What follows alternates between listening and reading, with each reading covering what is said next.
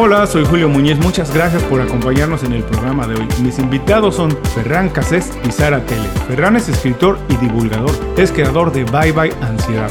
Sara es física y doctora en neurociencia. Juntos son autores de El cerebro de la gente feliz. Hoy vamos a aprender sobre las funciones de nuestro cerebro, las emociones como la ansiedad y cómo podemos vivir una vida más feliz.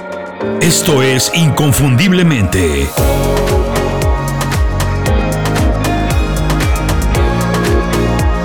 Sé extraordinario en lo que haces. Sara Ferran, muchas gracias por hacer tiempo para platicar con nosotros. Para quien no está muy familiarizado con su trabajo, ¿nos pueden platicar brevemente su trayectoria y cómo es que nace el cerebro de la gente feliz? Bueno, muchas gracias a ti por invitarnos, eh, de parte de los dos, para, invitarnos a, charlar un ratito contigo. Bueno, esto eh, nace de. Escribir este libro nace de, una idea que, como todas las buenas ideas, ¿no? Se plantan un día, quedan ahí implantadas y poco a poco vas regando hasta que un día, ¿no? Toman luz. Sara y yo hace muchos años que trabajamos juntos en este proyecto que, decías ahora, de Vaya Ansiedad, donde damos cursos ahí para ayudar a personas a superar la ansiedad. Ella da una parte de neurociencia, a mí es una parte que me chifla y, ya desde un inicio pues empezamos a charlar de la posibilidad de pues divulgar un poco ¿no? toda esta parte de neurociencia con ya no solo con la ansiedad, sino con el hecho de, oye, podemos vivir una vida en serenidad, feliz, haciendo X cosas que la neurociencia ya nos demuestra a día de hoy. ¿no? Sara, ¿quieres agregar algo más? Bueno, eso sí, o sea, gracias a, colaborar con Ferran en sus cursos, o sea, como profesora de neurociencia y yoga, eh, realmente ahí, de ahí nació la, la, idea, ¿no? De querer también transmitir una información fiable a toda la gente, ¿no? Ya gente que a lo mejor sufre ansiedad, como gente, como dice Ferran, que también quiere sencillamente vivir más serena, más tranquila. Y, me pareció una gran idea y por eso al final, pues mira, conseguimos hacerlo. Tengo muchísimas ganas de hablar de esto de la ansiedad, pero antes, para poner un poco de contexto, vamos a intentar definirle, decirle a la gente qué significa ser una persona feliz desde su punto de vista. Uh, qué pregunta más difícil, Dios mío. Pues a mí me encanta, me encanta esta pregunta, porque a veces pienso que también tenemos como una presión, ¿no? De tenemos que ser felices, ¿no? Y cada uno entiende esa felicidad desde, otro, desde diferentes puntos de vista, normalmente asociada al éxito quizás laboral, ¿no? O estatus económico. Y para mí realmente ser feliz es estar en calma, es estar tranquila, es sentirme bien con todo lo que hago, cómo soy, ¿no? Aceptándome para mí eso, felicidad es eso, la serenidad, ¿no? La calma. Sí, yo creo que esa es la palabra, ¿eh? y nos hartamos de decirlo, pero creo que la palabra es serenidad, es decir, aprender a estar sereno, a vivir en esta paz calma mental y luego los momentos de felicidad vienen y van, pero como en todo en esta vida, ¿no? Ahora, esto parece muy difícil porque hoy parece también que el mundo vive mucho más a prisa, ¿no? Y como que tener calma incluso puede verse a veces, como decía Sara, eh, asociado a alguien que no tiene mucho que hacer, que no está muy ocupado, puede verse un poco mal, pero también se me ocurre preguntar, la felicidad muchas veces... Eh, parece ser una sensación, una emoción, algo que siento, pero no necesariamente la siento asociada al cerebro. Mi pregunta es en esta función que tiene que ver con el libro, es ¿la felicidad dónde nace? ¿Se aloja en el cerebro? ¿Nace de algo que pensamos? ¿De las cosas que aprendemos? ¿O es algo que sencillamente sentimos cuando algo nos parece placentero? Bueno, es que en realidad lo que sentimos también eh, nace en el cerebro. Bueno, hay una parte ¿no? Eh, emocional del cerebro que es la que, bueno, digamos que de alguna manera acabamos percibiendo ¿no? en el cuerpo o eh, eso, ¿no? En, la mente. ¿Cómo nace la felicidad? ¿Dónde está ubicada? O esto yo creo que es un conjunto de, como una neuroquímica que hay en el cerebro dependiendo de las cosas que haces. ¿no? Por ejemplo, hacer ejercicio pues segrega pues unas sustancias que te hacen sentir más pletórico o no sé, comer según qué cosas también, ¿no? Pues todo esto hace que crees una neuroquímica en tu cerebro que te hace sentir mejor también es cierto que es eso, que los propios pensamientos también producen esta neuroquímica. Entonces, cómo piensas también te hace sentir mejor o peor, es también muy importante. Y hay una parte que es genética, que también, claro, que estás, no sé, tienes más predisposición a ser optimista o a ser menos irascible, todo esto también cuenta.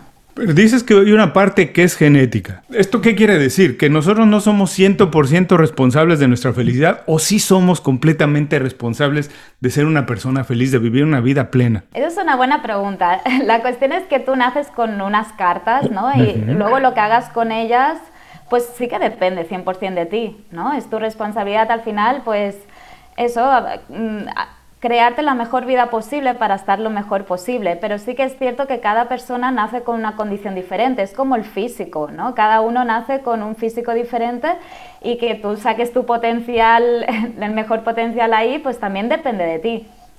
Pero sí que es cierto que también hay una parte, bueno, pues que hay que aceptar, pues que a lo mejor tú tienes al lado una persona que siempre está, ¿no? Siendo optimista y que a ti a lo mejor te cuesta más. Bueno, no pasa nada. ¿No? Quizás luego tú tienes otras cosas que también a lo mejor la otra persona envidia de ti o... Quiero decir, cada uno es diferente, pero bueno, tú ahí puedes manejar para, para sacarte el mejor partido. Vamos a ir un poquito más adelante con Ferran, no creas que no te voy a preguntar, Ferran, pero esta Estoy comodísimo, yo escucho a Sara y aprendo cada vez que Claro, todos estamos aprendiendo, pero mira, hay una parte que me gusta mucho y cómo lo presenta Sara, que dices que todos llegamos, vamos a este juego y, y tenemos unas cartas, ¿no? Nos han repartido unas cartas y ya depende de cómo las utilicemos, cómo juguemos el juego, es que vamos a tener a lo mejor más momentos de felicidad o no. Pero sí depende básicamente cómo juguemos unas cartas que ya de alguna manera fueron repartidas para nosotros. Ahora, mi problema con eso es que me parece que no se trata aquí de ser una historia de conspiración ni mucho menos, pero creo que en general el sistema educativo no nos prepara para saber decidir. Nos preparan más como para seguir algunos patrones, algunas órdenes, para incluso repetir cosas que a lo mejor no necesariamente a nosotros nos satisfacen. Y no nos preparan para eso,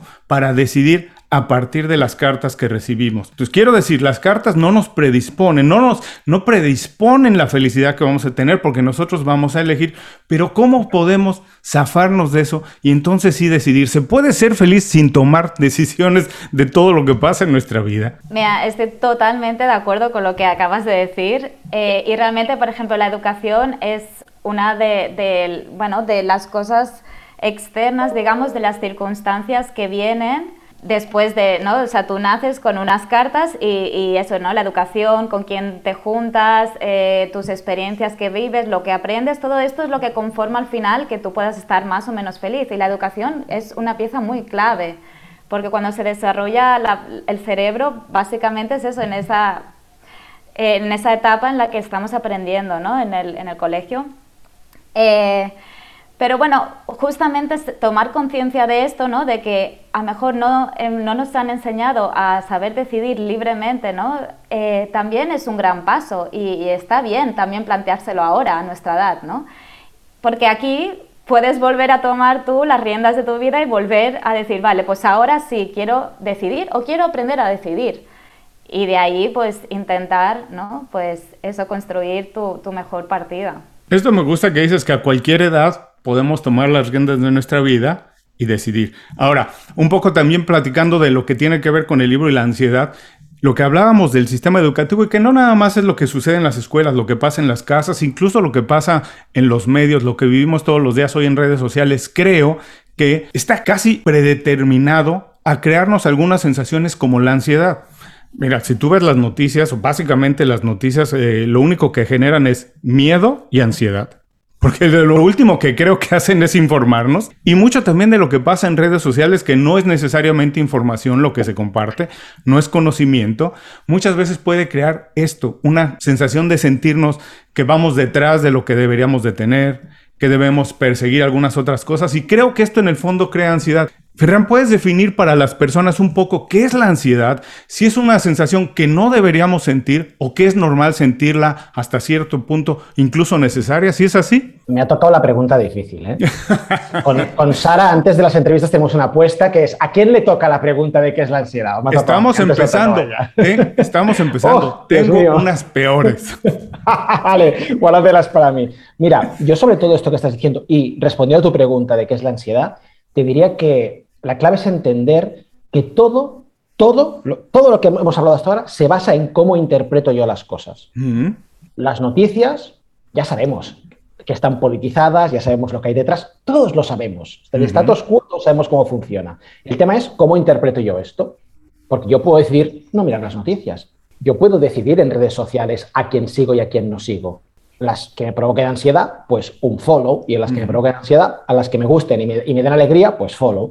Si yo soy una persona con un físico que no me gusto, que me cuesta aceptarme y todo el día voy mirando chicas perfectas o chicos perfectos en las redes sociales, pues eso evidentemente afectará a, mi felicidad, ¿no? Entonces, tenemos que ser conscientes. Lo que habláis antes de la educación, que va también legado aquí, para mí es cuestionarnos, ¿no? Y este libro yo creo que hace un poco esta función de cuestionar, de decir, oye, esto es lo que nos han dicho, pero ¿qué podemos hacer, no? Y de lo que podemos hacer, de todo lo que nos hemos cuestionado, decir, mira, todo esto resulta que podemos hacerlo, aquí entra Sara y encima dice, y esto está demostrado científicamente, es decir, se puede hacer así, así, y hay resultados con estas cosas, ¿no? Entonces, ¿qué es la ansiedad? Al final la ansiedad es un estado de alarma de tu cuerpo ante un miedo que acostumbra a ser real porque tú estás interpretando tu entorno como si fuera un peligro. Y por eso cada uno tiene lo que tiene, porque hay gente que interpreta como un peligro salir a la calle, gente que interpreta como un peligro ir a trabajar y gente que interpreta como un peligro a su marido, que hay muchos cada vez. Eh, entonces, o ver las noticias que decías tú, ¿no? Entonces, esa interpretación o esa mala interpretación, ¿vale? O no correcta interpretación del entorno hace que la ansiedad se dispare. Y aquí empieza el show de los síntomas, ¿no? Los pinchazos, los ahogos, los mareos, etcétera, etcétera, etcétera, ¿no? Ahora, ¿cómo identifico este momento en que a lo mejor ese, esa sensación empieza a ser me empieza a ser dañina, no me empieza a dejar hacer lo que tengo que hacer, porque para ti, para ti es muy fácil decir, bueno, esas noticias dale son follow ya, pero para las personas que nos están eh, escuchando, muchas veces las cosas no son tan naturales. De hecho, la vida muchas veces pasa casi en automático, ¿no? Tenemos muchísimos hábitos que ya no nos damos cuenta que tenemos. Entonces, ¿cómo puedo identificar? cuando la ansiedad ya empieza a ser algo que me bloquea. ¿Cómo podemos decirle a las personas, ojo, si te está pasando esto, ya no es normal y deberías de tomar un siguiente paso. Sara. vale, bueno, eh, yo creo que, primero es eh, tomar momentos de, conciencia de, sentirte, ¿no? Porque es eso, o sea, siempre lo, más normal es ir en piloto automático. Entonces, quedarte, o sea, como bloquear unos tiempecitos, aunque sea por la mañana, hago mi café con leche y ese momento de 10 minutos, ¿no? Me lo tomo un poco para chequearme cómo estoy, creo que esto ya es un gran paso, ¿no? Porque hay veces que, es que ya se ha visto también en estudios que la gente no sabe reconocer las emociones en, su cuerpo. A lo mejor una persona realmente se está viendo que está irosa porque se está despertando, ¿no? Según qué partes del cuerpo se ve más, más energía ahí y tal. Y, realmente la persona tú le preguntas y, no es consciente. Entonces, claro, o sea, ¿cómo vamos a primero ser conscientes si no nos observamos, si no observamos y percibimos cómo está el cuerpo, ¿no? Por ejemplo, yo que soy ahora también profesora de yoga, en las herramientas de movimiento corporal, ¿no? Creo que van muy bien para realmente estar más en contacto con el cuerpo, porque el cuerpo es el primero que te avisa, es el primero que habla. De ahí, ¿no? O sea, lo, lo que todo el mundo acaba reconociendo es cuando el cuerpo grita, ¿no? Que es cuando ya tienes los pinchazos, cuando tienes dolores, no sé, de barriga, de cabeza, no sé, perder la menstruación, no dormir. Entonces aquí todo el mundo creo que ya más o menos es consciente de que hay algo que no va bien, ¿no? Pero ahí el, cuerpo ya está gritando, lleva tiempo ya avisándote. y entonces la cuestión es eso, crear más propiocepción o interocepción, ¿no? que también es la percepción de tus órganos internos, pues intentar eso, tomar más conciencia con, pues eso, pues quizás haciendo meditación, yoga, chikun, Herramientas así que permiten un poquito de espacio para observarte. Fíjate que yo siempre digo que las cosas no pasan de la noche a la mañana. Nadie sube 20 kilos de un día para otro, ¿cierto? No. Y yo también digo, y yo también digo que le pasa a las personas a los grupos y a los países. Nos acostumbramos a vivir con dolor y vamos tolerando un poquito más. Y entonces ya llega el momento en que uno dice, ¿cómo llegamos hasta aquí? ¿No? De repente uno dice, empiezas a ver para atrás, bueno, es que cuando hubo alguna pequeña señal, no tomamos la acción correcta, ¿no? De decir, este es el momento de cambiar y cuesta mucho más, menos trabajo hacerlo ahí. Pero te digo, para nosotros, hoy, eh, a lo mejor para ustedes dos es muy natural verlo, pero la gente tiene trabajo, hijos, eh, grupos de amigos, mil responsabilidades. Podemos darle algunos pequeños tips de cómo hacer estas pequeñas pausas. A lo mejor es, no sé, eh, hay algunas cosas que hasta parecen como lugar común, pero esta idea de desconectarse, de apagar el teléfono, cositas que le podamos decir a las personas, ojo, deberías de hacerlo y establecerlo como un hábito. Hay algunas cosas que les podamos decir para empezar a reconocer no solo la ansiedad, sino más emociones? Bueno, para mí ahora, ¿no? Lo que he dicho antes, ¿no? De tomarte el café y pensar un poco, quizás, incluso si no estás acostumbrado, a mí lo que me gusta mucho hacer es coger una libreta y pues escribir un poco, ¿no? Cómo fue el día anterior o cómo me siento hoy y empezar por ahí, por un diario, de journaling, y va súper, súper bien. Has dicho una palabra mágica que mm, tiene hiperimportancia en todo esto, que es hábitos. Es decir, yo lo que le diría a la gente son dos cosas. Una, ¿por qué quieres seguir teniendo ansiedad y sufriendo y no ser feliz? Porque es una cuestión de, es una cuestión de ponerse, y ya lo sabemos, o sea, Pasa que nos gusta más, es más fácil. Lo que dice Sara, en el libro, ¿no? El cerebro tiende a buscar la solución más fácil porque el tío no quiere currar, el tío quiere que se lo den hecho. Entonces, es mucho más fácil sentarse en el sofá, ver Netflix, estar en redes sociales todo el día, intentar evadir todos estos problemas que sentarse y hacer un diario, ¿no? Por cierto, que también lo recomiendo mucho, luego cada día. O sea que aquí, Sara, coincidimos en esto también. Pero, pero no solo esto, sino que estos hábitos que vas a hacer cada día son los que vas a recoger de aquí un tiempo, ¿no? Es decir, eh, cambiar, es que estamos hablando de cambiar nada, o sea, 20 minutos de tu día, así como esparcidito, ¿sabes? Un poquito de deporte, un poquito de esto, comer de manera distinta, hacer esto en vez de lo otro y ya está. Y resulta, ahora enfocaban los, no sé, ahora Sara que me corrija, pero creo que los últimos estudios iban sobre los 66 días, ¿no? Estas conexiones neuronales, Sara, que, el cerebro empieza a cambiar, ¿no? Y, es cierto, o sea, yo lo he comprobado con mí mismo, pero lo he comprobado durante muchos años acompañando a mucha gente, ¿no? Que empieza a hacer los hábitos, a cambiar hábitos y decir, ostras, he cambiado la manera de pensar gracias a este cuerpo que hablaba Sara, ¿no? Que es el primero en gritar, pero también es el primero que podemos trabajar y que nos da resultados, ¿no? A nivel cerebral. Y pueden ser pequeñas cosas como ir a hacer un paseo escuchando música tranquila o, música que te guste, da igual, ¿no? Pero no, más estímulos, ¿no? Que, estar paseando, observar y dejarte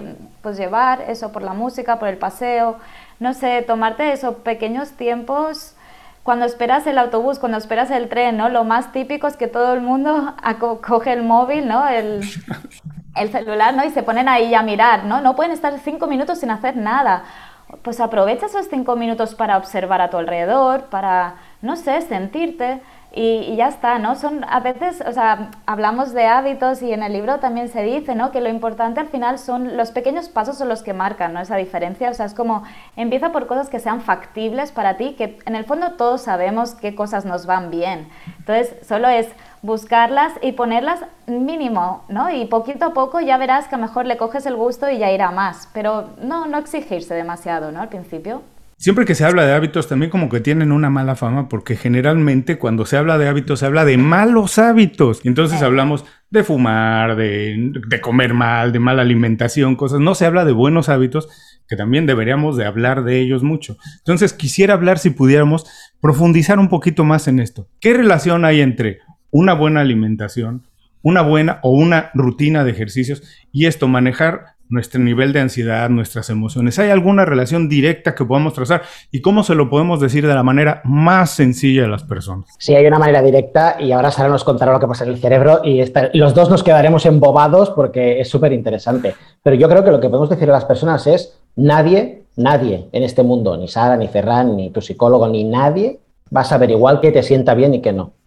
Pruébalo. Lo que pasa es cuestión de probarlo durante un tiempo. Todo el mundo que se, que se apunta al gimnasio o sale a correr y hace deporte, a todos nos, nos da una pereza terrible y lo odiamos las primeras semanas. Todos. Porque es, ahora me pongo a correr. ¿Qué? Pero de repente llega un día que dices, ostras, wow, eh, ¿qué o sea, el día que no voy a correr, que no salgo a correr, no estoy igual de fluido, no trabajo de la misma manera, no me relaciono igual. ¿Qué está pasando? Y cuando haces ese clic, yo creo que ahí, ahí está, y el clic este tiene una explicación, ¿eh? que Sara nos la dará seguro. Bueno, porque a lo mejor podría estar aquí una hora hablando del tema, pero no voy a ser muy breve, ¿no? La cuestión es que, por ejemplo, el ejercicio físico, que ya sabíamos que, por ejemplo, crea, eh, segrega endorfinas en tu cerebro, que, por ejemplo, esto ya te hace sentir bien, ¿no? Pero después también, por ejemplo, el yoga, eh, pues también se ha visto que segrega mejor serotonina, oxitocina, como otros neurotransmisores, o sea, otra neuroquímica en tu cerebro que también ayuda a sentirte bien, ¿no? a sentirte en paz, a sentirte en calma. Después, la, la comida es algo esencial eh, en, el intestino se ha visto que está como no, el 90% de la serotonina, que es otro neurotransmisor que te hace sentir bien, se segrega ahí. Entonces, ¿qué comes? También afecta a, cómo te sientes, cómo piensas, ¿no? a tu cerebro. Es muy importante. Y al final, sí, todo, yo creo que, que no se habla mucho de buenos hábitos, pero en el fondo todos sabemos un poco qué, qué es qué está bien y qué no, ¿no? Que todos sabemos que, está bien hacer ejercicio, todos sabemos eh, que comer, no sé, una dieta variada, verduras, ¿no? Proteínas. Bueno, pues todo esto ayuda, ¿no? Pero la cuestión es por qué no lo hacemos, ¿no? ¿Por qué? ¿Por qué? Porque, bueno, en cada ámbito viene cosas diferentes, ¿no? el problema, por ejemplo, de la comida, se ha visto que evolutivamente nos tenemos una tendencia innata a querer más comer pues dulces y hidratos de carbono, pues quizás porque nos daban mucha glucosa, que entonces cuando pues en la prehistoria cuando a lo mejor solo recogíamos verduritas y semillas, pues el cerebro necesitaba mucha energía, ¿no? O sea, entonces cuando encontrabas algo de dulce, pues te atiborrabas, ¿no? Comías un montón para como una reserva energética ahí, ¿no? Esto, claro, o sea, nuestro cerebro todavía no ha evolucionado tanto, entonces seguimos teniendo pues estos rasgos más primitivos que nos lleva a la vida de ahora a querer consumir mm, pues cosas que quizás no necesitamos y que, y que en abuso son, son dañinas ¿no? para la salud. Esto entre unas... Eh, bueno, esto es a nivel de, de, alimentación, ¿no? Pero bueno, a nivel de otras cosas también es lo que dice Ferran, que es que al final es que tu cerebro gasta menos cuando vas en piloto automático. ¿no? Entonces, si tú ya te has acostumbrado según qué cosas, igual que seguro que también haces buenos hábitos y, estos no te los replanteas porque ya están bien y a lo mejor eso tu cerebro ya está acostumbrado a esto y bien. El problema es cuando pues, eso, eh, abusamos o hacemos eso, tenemos malos hábitos y esto ya está implementado en nuestro cerebro como de forma rutinaria.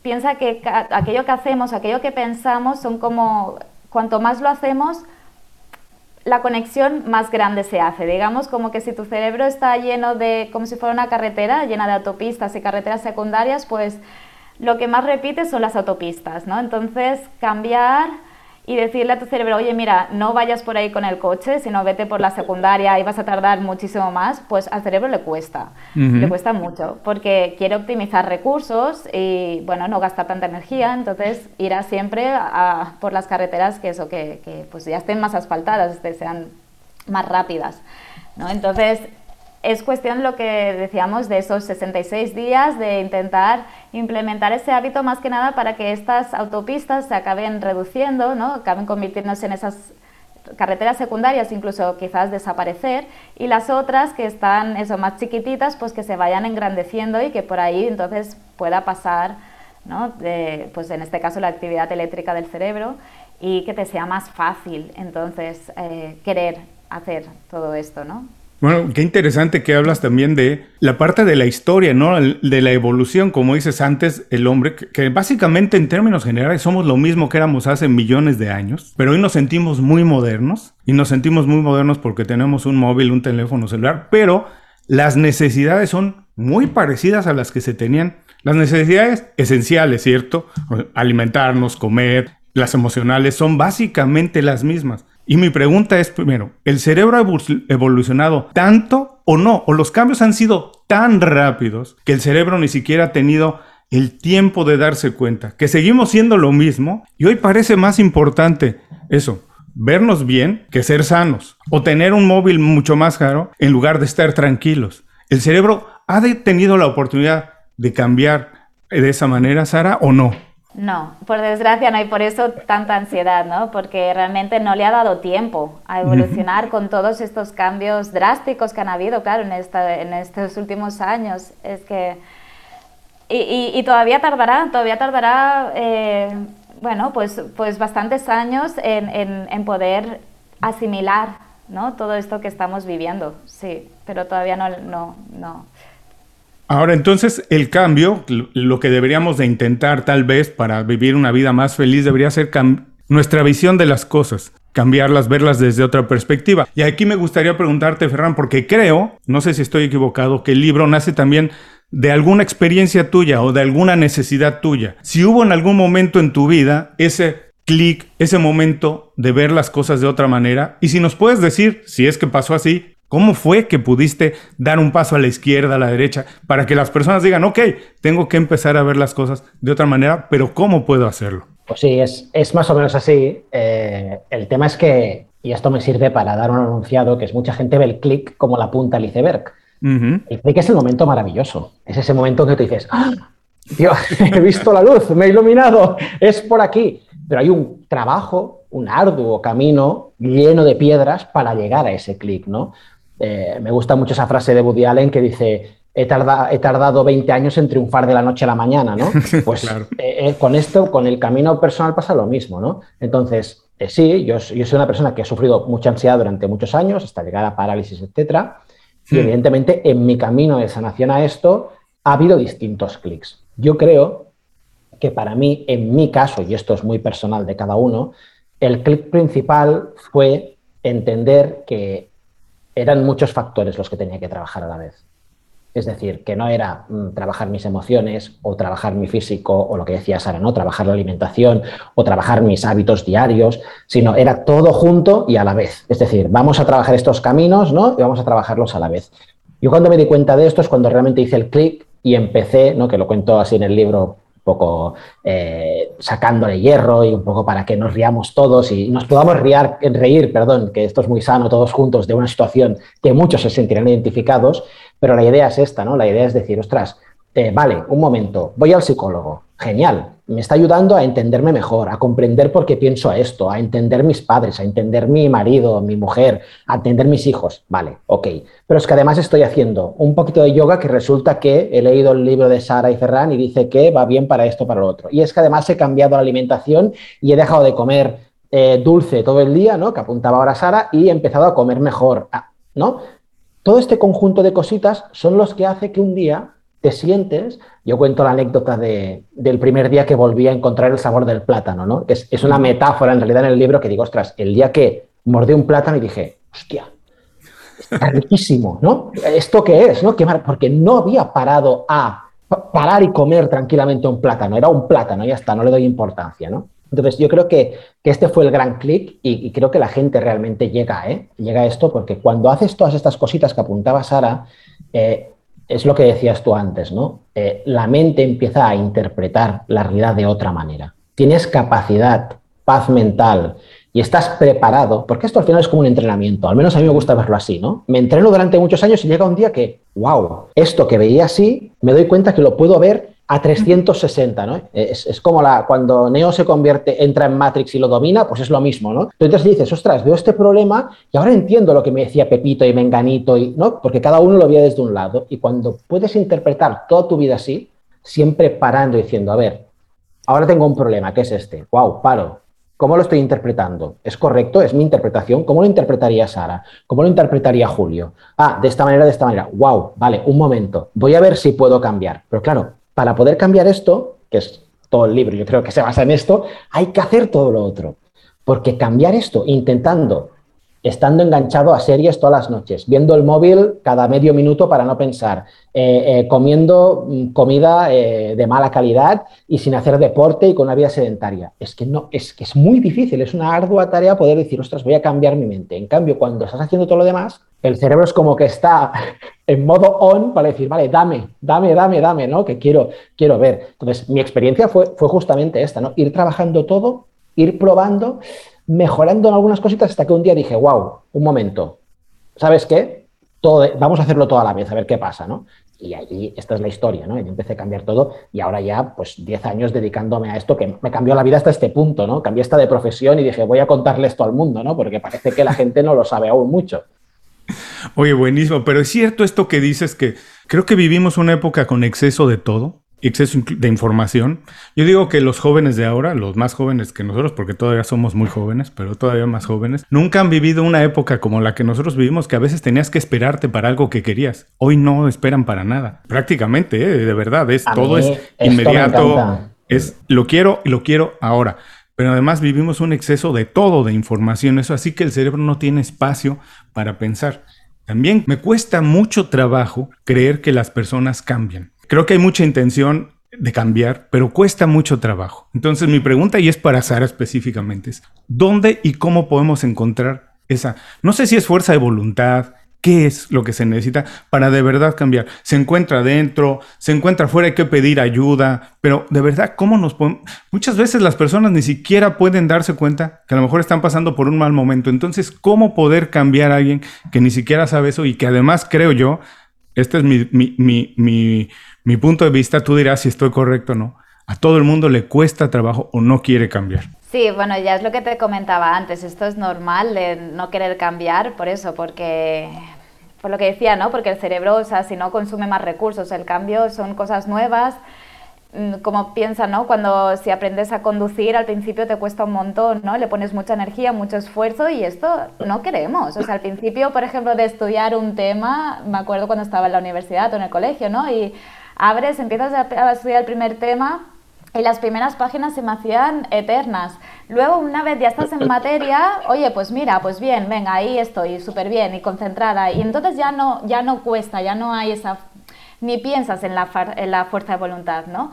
Pero, claro, es que em, eso, esto es algo que, que, siempre va a pasar y la cuestión, claro, a nivel neurocientífico no sé cuántos eh, realmente no, no, es algo que, que hayan estudios eh, dedicados exclusivamente a esto, pero en mi opinión, por lo que he visto a nivel de, de educación, sobre todo, ¿no? de, neuroeducación, lo que se intenta es que la persona, por ejemplo, haga las cosas sin cuestionárselas tanto, ¿sabes? Como, vale, tienes que empezar a estudiar, pues empieza a estudiar ya y ponte una alarma de aquí media hora.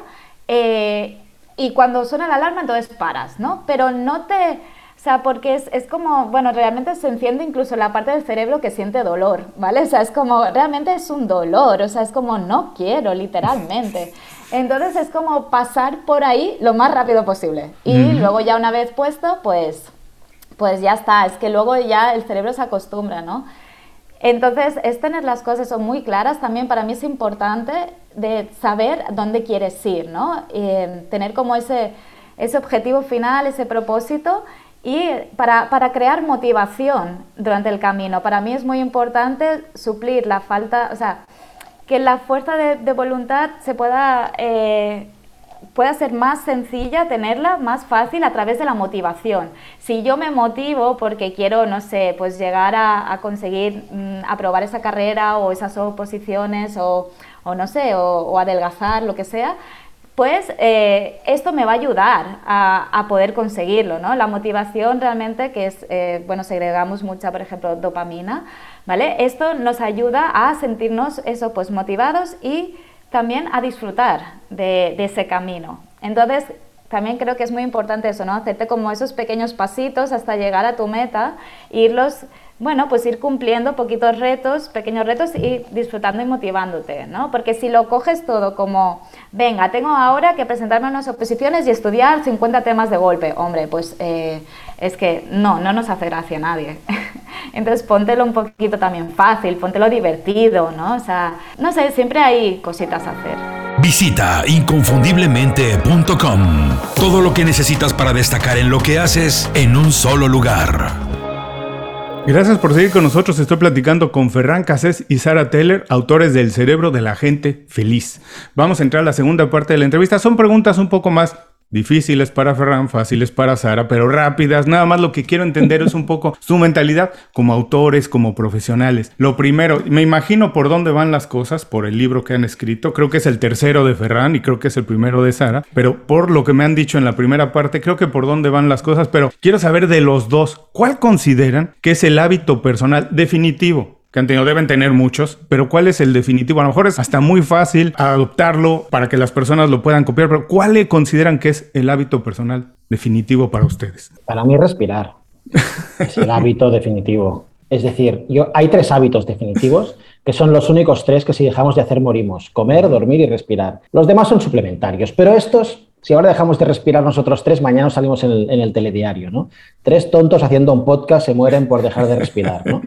Pues ese, es el principal. Y eh, te diré que mm, en 10 años acompañando a personas a salir de la ansiedad, no me he encontrado nadie que tenga ansiedad y sepa respirar correctamente. Mm. Todos hiperventilamos, dejamos de respirar. cogemos poco aire y eh, para mí son las prácticas principales que hay que aprender y convertirlo en hábito, evidentemente, hacerlo todo el día. Perdón, Sara, pero antes de ir adelante, porque esto me parece muy importante, eh, Ferran, danos alguna referencia, alguna lectura, porque sé que la, esta práctica de respirar es muy importante. ¿Nos puedes dejar alguna referencia para las personas que nos escuchan? ¿Dónde pueden aprender, conocer un poco más? Sí, si vais a, yo creo que eh, tanto en Instagram, el de Sara o en el mío, y si vais a byebayansiedad.com, que nos encontraréis a los dos, tenéis mil vídeos, todos gratuitos, de cómo respirar. Es lo que llamamos en el curso la respiración del bostezo, que es darse cuenta ¿no? de que este bostezo nos ayuda a contrarrestar ¿no? la hiperventilación y allí lo podéis encontrar, vaya. Y si no en YouTube, buscáis Ferran en YouTube y tenéis allí vídeos para cansaros. Para todo, para todo un año tenéis vídeos. Excelente. Ahora sí, Sara, perdón. No, tranquilo. No, para mí, lo que he dicho al principio del todo, la, para mí el, el cuerpo, o sea, escuchar, aprender a escuchar el cuerpo, ¿no? Por ejemplo, bueno, yo he estado muchos años ah, haciendo danza y ahora, por ejemplo, hago yoga. Pero tener esa conexión con el cuerpo, escuchar, sentirme, es el que me previene de todo, es el, eso es el chivato, ¿no? Es el que realmente me, me dice, vale, por aquí no estás viendo bien o por aquí sí. Y, y, tenerlo en cuenta, claro. Pero para mí el hábito de estar en contacto con mi cuerpo y, y escucharlo es súper importante. Buenísimo. Bueno, voy a empezar a escuchar un poco más mi cuerpo. Y ahora, prácticamente los últimos dos años todos hemos tenido que cambiar algo en nuestra rutina, en nuestra manera de trabajar. Quiero saber si alguno de ustedes ha incorporado algo que no hacía y que les ha ayudado mucho, algo nuevo que hayan incorporado a su manera de trabajar. Eh, bueno, para mí lo que me ha dado este tiempo es mirar de estructurarme mejor el horario. Incorporar estructura horaria, porque antes, eh, bueno, mm, digamos que de alguna manera tenía menos tiempo para hacer todo, entonces iba como eso, un poquito más en piloto automático, haciendo un poco más por hacer, ¿no? Y yendo para aquí, para allá, lo que tenía que hacer, ¿no? Sin plantearme siquiera, pues a lo mejor si era necesario hacerlo en ese momento. Y ahora, por ejemplo, con la pandemia, con todo esto, me ha dado mucha más tiempo y visión, ¿no? De, de realmente qué estoy haciendo con mi tiempo, cómo lo quiero organizar, cómo lo estructuro. Ahora todos los lunes pues a lo mejor me organizo, cojo la agenda o un papelito ¿no? y, pues a ver cómo, cómo, va a ser el calendario de esta semana, qué voy a hacer y esto me ha cambiado la vida. Porque de repente estoy decidiendo, ¿no? lo que decíamos, estoy decidiendo qué quiero hacer con mi tiempo, que al final será lo que resultará ¿no? que estoy haciendo con mi vida. Y lo, lo encuentro algo que me parecía como una tontería, pero me ha cambiado la vida, sí, es súper importante.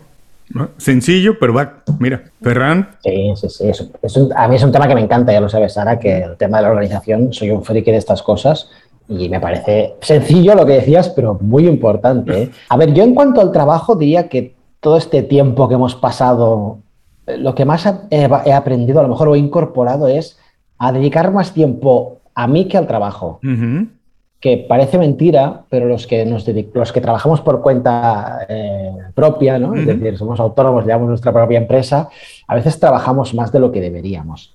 Que ya sé que leemos muchos libros de cómo hacerte rico y ser una gran persona y todos dicen, trabaja, trabaja, trabaja 15 horas, mientras los demás duermes, tú trabajas.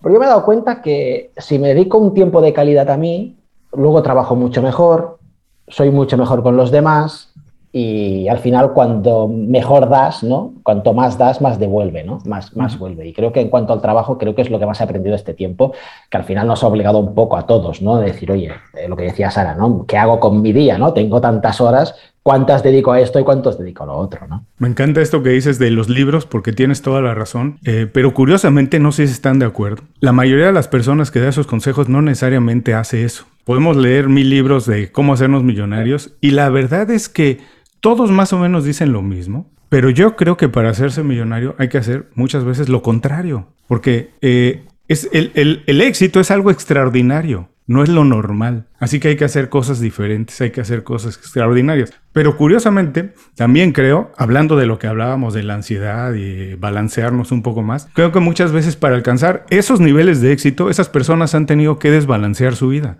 Y se admira una parte de ellos, admiramos una parte de Steve Jobs, pero la otra no queremos ni conocerla, porque no vale la pena conocerla o no queremos copiarla necesariamente.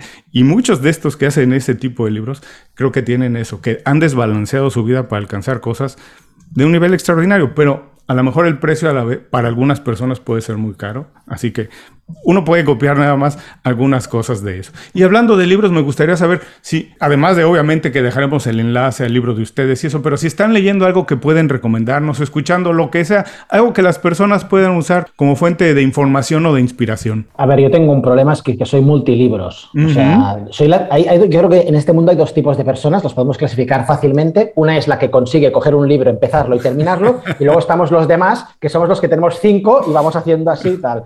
Yo acabo de terminar eh, Los Lobos eh, Cambian el Río de Francesc Miralles, buen amigo y escritor, autor también de grandes bestsellers como Ikigai, y es un libro que me ha gustado mucho porque es experiencial.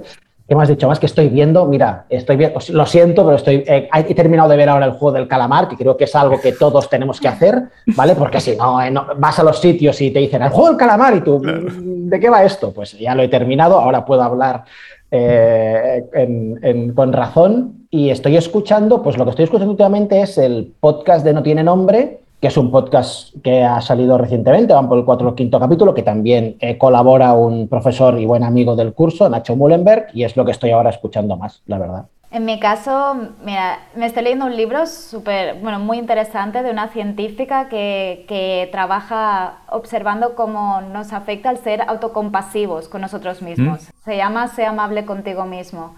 Y está, la verdad, que realmente bien, porque creo que es una herramienta también muy potente para reducir la ansiedad y ya se está viendo científicamente que así es.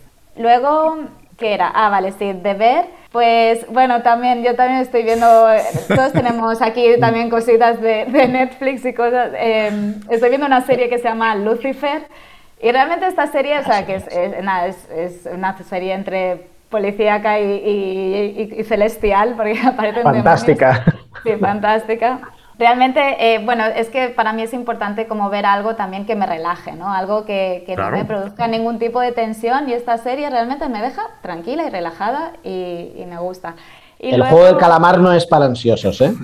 no. Es que es lo que te voy a decir, porque yo, yo vi un poquito así el... No, no, no. Esto no, esto no. Sara, con, lo que me conoces sabes que lo he pasado fatal, ¿eh? Lo sabes. La he ah, visto entera, ¿eh? Pero le he pasado fatal. Pues pues entonces paso de verla. y, luego está el, el, de podcast, mira, estoy escuchando uno de Hanna Fernández, creo que se llama el podcast de Hanna Fernández. Me gusta mucho porque también entrevista, es sobre eh, crecimiento personal, pero entrevistando realmente a, doctores, a, maestros expertos ¿no? en el tema y, la verdad es que está muy bien. No se preocupen si van ahora manejando, están haciendo ejercicio, regresen un poquito más tarde a las notas de este programa y dejaremos los enlaces directos a las recomendaciones de Ferran y de Sara. Hablando de esto que decían de, de repente también de lo que hablábamos de la ansiedad y eso, de darnos un espacio para el ocio de no tener que pensar todo el tiempo. ¿Alguien de los dos puede profundizar en esta idea de la importancia de darnos un espacio para el ocio? Es importantísimo, eh, pero importantísimo. Yo creo que no hay nada más importante. Y tú antes has hecho una reflexión que a mí me encanta. Yo tengo tres hijos y, me sirve mucho de espejo, ¿no? De ver la diferencia. Y tú antes comentabas, eh, Julio, que, decías, otras, es que antes las cosas tenían unos tempos, ¿no? Yo me acuerdo que yo quería ver mm, unos dibujos determinados en televisión, ¿no? Pues el programa que quería y tenía que ver cuatro programas antes de ver ese y los comerciales entre medio de eh, los muñequitos que haría comprar a mis padres para Navidades, ¿no? Y, creo que a lo mejor ese tiempo nos permitía estar parados. Yo me acuerdo mucho de una frase que me decía mi padre cuando estaba en el pueblo, ¿no? Nos íbamos a, de veraneo y, y decía, papá, es que me aburro me decía, esto es muy sano, sigue aburriéndote. Y yo decía, qué cabrón, ¿no? Mi padre, o sea, ver a jugar conmigo, pero ahora entiendo, ¿no? Un poco, y yo creo que la sociedad hoy en día, y yo lo veo con mis hijos que son muy pequeñitos, ¿eh? la mayor tiene ocho, el pequeño hará un año, eh, que, que no, no tienen tiempo para aburrirse, es lo que decías antes, ¿no? Es, ¿qué quiero ver? Peppa Pig, ¡fum! Peppa Pig, ¿qué quiero ver? Los pijamas, ¡fum! Los pijamas, ¿no? Y todo está allí. Entonces yo creo que es muy importante, seguro que Sara nos dará luz ahora al tema, pero, pero que es muy importante poder parar, mirar, ¿no? Yo, yo una práctica que hago desde hace muchos años y me ha ayudado muchísimo con la ansiedad, me levanto siempre un poco más temprano que el resto de la familia, y os digo que somos cinco, o sea que tengo que madrugar, pero me voy a mi balconcito, que nada, es nada, un metro cuadrado donde me puedo poner una mesita, cojo mi café y veo salir el sol. Ya está, ¿no? Estos 10, 15 minutos que dices, ya, o sea, pero me ha dado tiempo de pensar, pensar en mi día, calmarme, ¿no? Relativizar, escuchar mi cuerpo, lo que decía Sara, ¿no? Entonces, creo que es el gran hábito imprescindible, ¿no? Y además, no sé, perdón, Sara, antes de que nos digas sobre el ocio, esto que decías de no esperar por las cosas, Ferran, de, eh, y esto que dices de salir 15 minutos a ver cómo amanece, creo que también vivimos una época en que no se valoran las cosas y creo que para ser feliz hay que empezar también por ahí, por valorar las pequeñas cosas que tenemos o grandes, no importa, pero valorarlas. Antes eh, yo soy aficionadísimo a la música y antes esperar un disco me podía costar mucho tiempo. Además viviendo en México, esperar un disco de un grupo internacional podía pasar mucho tiempo. Eh, yo sabía que salía a tal fecha. Hoy en día no hay que esperar, pero no solo eso. Si no me gusta, no importa. No lo valoro porque tengo detrás de ese un millón más de canciones, igual de programas de televisión, de libros, de podcast. Existe una, un exceso de cosas que no se les da el valor a lo que realmente lo tiene. Bueno, lo que hablábamos de esto, ¿no? De aburrirse, de tener tiempo libre, eh, libre. Esto en el, en el libro lo explico mejor, ¿no? Pero realmente sana mucho el cerebro, por ejemplo, ¿no? O sea, de alguna manera como que el cerebro tiene el tiempo también de estructurar, de reestructurarse, de, de, filtrar aquello que no, que no es necesario, que no, bueno, que, que es eso, que, que, es basura, digamos, ¿no? Y, y de poder quedarse con lo que realmente interesa, ¿no? También, por ejemplo, se ha visto que si estás muy enfocado en, querer resolver un problema, o ya sea matemático ya sea un problema en tu vida, ¿no? Y vas dándole vueltas, estás ahí todo el rato en bucle, venga, dándole vueltas al tema, lo, lo que es súper necesario es tomarte como un break, ¿no? Un descanso y dejar que, que esa bueno, de alguna manera que la actividad eléctrica que está como muy focalizada, muy localizada en un punto, pues que se, se difunda un poquito más por todo el cerebro, que pueda conseguir asociar aquello con otras conexiones y, es cuando mucha gente no consigue el eureka, ¿no? Cuando realmente uno se da cuenta de, ah, esta era la solución, ¿no? O ya lo tengo, ¿no? A lo mejor cuando estamos en el gimnasio, cuando estamos paseando o hablando con Pepita, ¿no? Pero es porque ya dejas que, que tu mente realmente se relaje sino es que estamos ahí como también comprimiendo y, gastando ¿no? muchos recursos ahí también cognitivos y el cerebro necesita recuperarse, ¿no? Entonces ese tiempo de descanso le estás dando un tiempo de recuperación a tu cerebro que es súper necesario luego si quieres también avanzar. Es que para mí lo más productivo es justamente poder parar ¿no? esos tiempos, porque si no, bueno, acabas quemándote ¿no? y, y no, no produces. Y luego también lo que decías de hacer cosas que te gusten también es súper importante. O sea, sentir placer también es, es, un chute de, de, neuroquímica también en tu cerebro que te hace sentir muy bien y que realmente es necesario para estar motivados en la vida. Y, y, y lo que decíamos, ¿no? Que la motivación es la que te va a llevar a, a eso, ¿no? A que puedas vivir una vida plena también. O sea, es muy importante tener ese esa cosita, ¿no? De, ay, qué bien, ¿no? Me levanto por la mañana y me apetece mucho, pues eso, ver el amanecer o escuchar esta canción o todo esto, claro, es que sí, es, es es importante también. Hay que consentirnos, ¿no? Yo digo que hay que ser de repente un poquito egoístas con eso, porque si no estás tú bien, no puedes dar lo mejor de ti. Y eso para mí es el verdadero egoísmo. Si no das lo mejor que tienes, si no compartes lo mejor que tienes, entonces sí estás siendo egoísta. Y para darlo, hay que consentirnos, hay que estar contentos para entonces sí poder dar lo mejor que tenemos. Ahora, eh, como ustedes saben, el programa se llama Inconfundiblemente y me gustaría saber qué o por qué Sara y Ferran son inconfundibles. Ostras, esta pregunta es bestia, ¿eh? ¿Ves? Era difícil. Voy a empezar yo, porque las difíciles hemos dicho que eran para mí.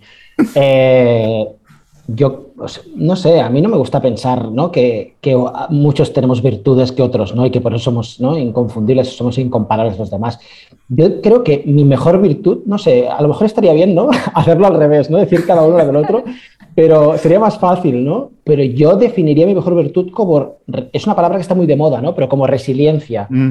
Siempre digo que eh, yo he caído muchas veces, sigo cayendo, pero me levanto muy rápido. Y siempre me levanto más fuerte de lo que caí, más consciente, más reforzado, eh, con más amor, eh, mejor, definitivamente mejor persona.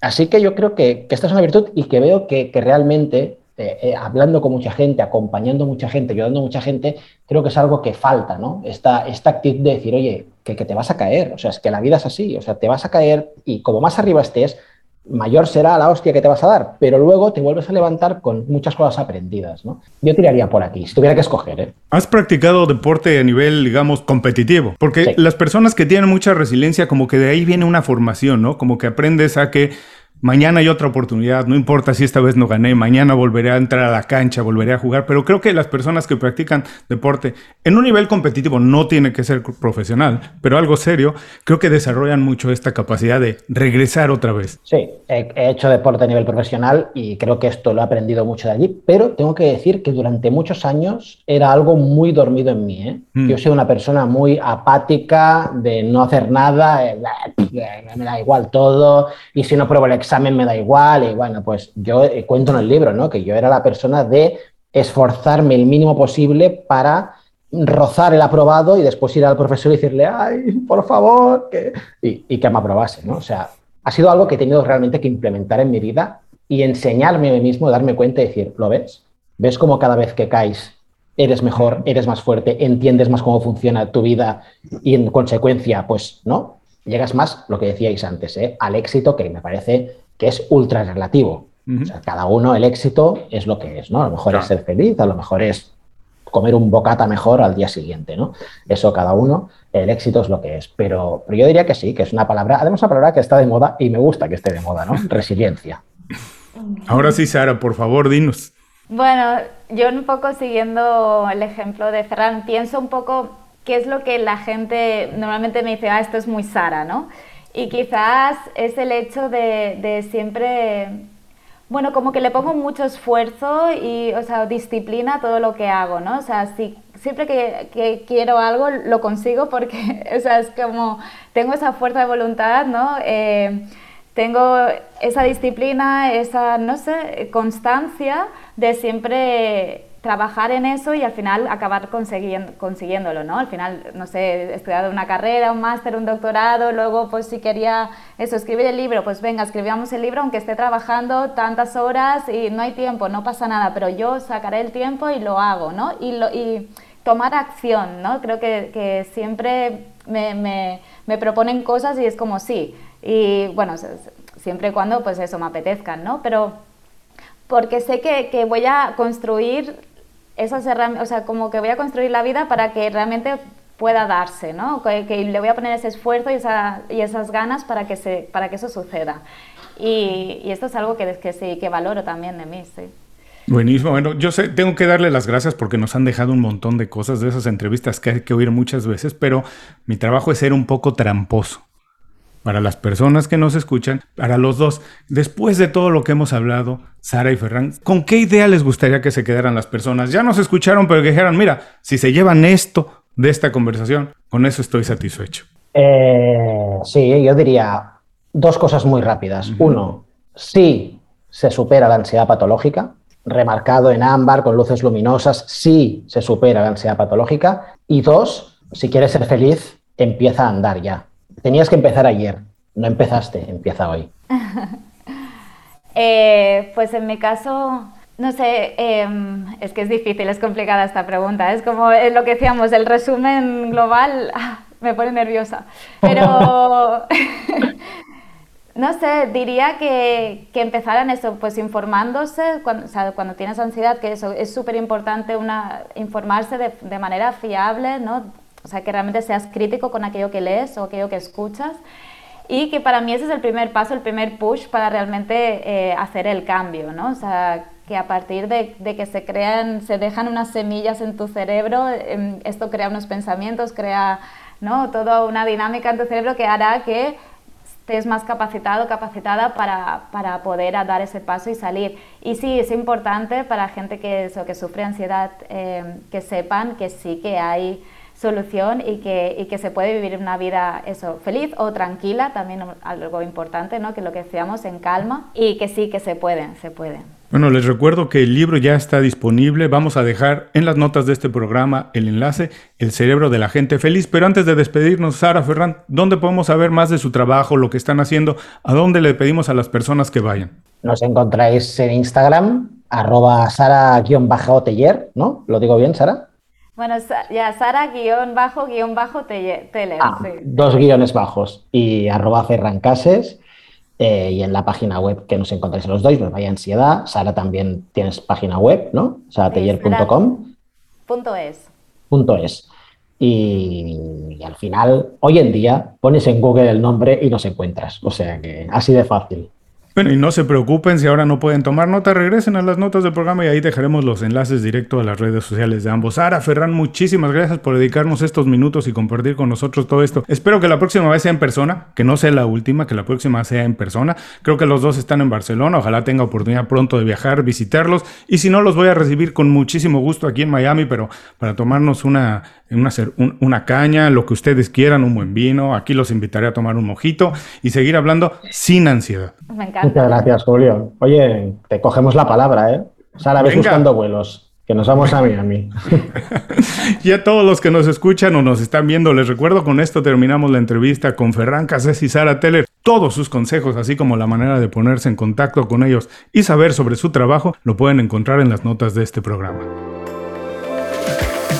Muchas gracias por escuchar el programa. Si algo te pareció interesante, visita inconfundiblemente.com. Tenemos un blog, un canal de YouTube y un boletín donde recomendamos libros, documentales y herramientas para ayudarte a destacar en lo que haces. Se llama Las 5 Razones y llega todos los viernes. Por último, si quieres mejorar tu marca personal de manera fácil e inmediata, recomiéndanos con tus amigos y comparte este programa, porque cuando compartes contenido con valor, dejas una buena impresión.